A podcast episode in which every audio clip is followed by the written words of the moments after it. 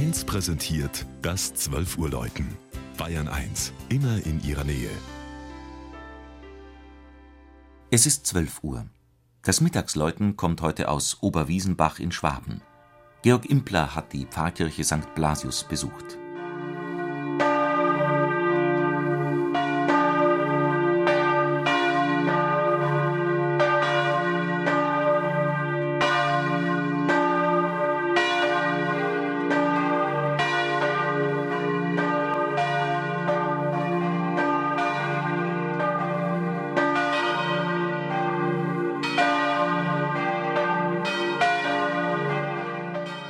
Ob der Name Wiesenbach von selbigem Gewässer kommt oder vom Bach, zu dem die Wiesente, also die europäischen Bisons, zur Tränke kamen, das wollten schon die historisch-statistischen Beschreibungen des Bistums Augsburg von 1897 nicht entscheiden.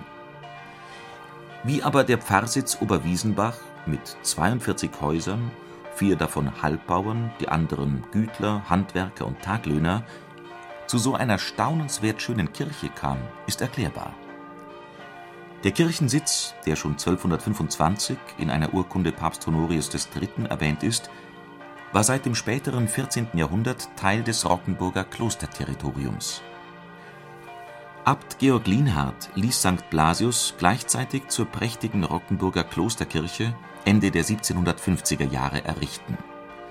Denn, so hieß es, die alte baufällige Kirche konnte man nicht mehr ohne Furcht betreten und obwohl bald das Gold aus den Truhen alles vermauert war und keine Börsen sich öffneten zu einem Goldregen, der den Bausand anfeuchten könnte, erhielt das Oberwiesenbacher Gotteshaus schon eineinhalb Jahre nach der Grundsteinlegung seine Weihe am 10. Oktober 1758.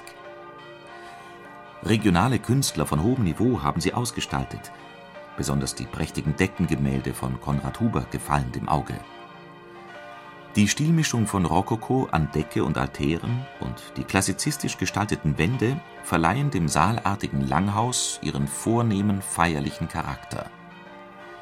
Das moderne Hochaltarbild zeigt Christus als Weltenrichter, der Kirchenpatron St. Blasius hat seinen Platz am linken Seitenaltar.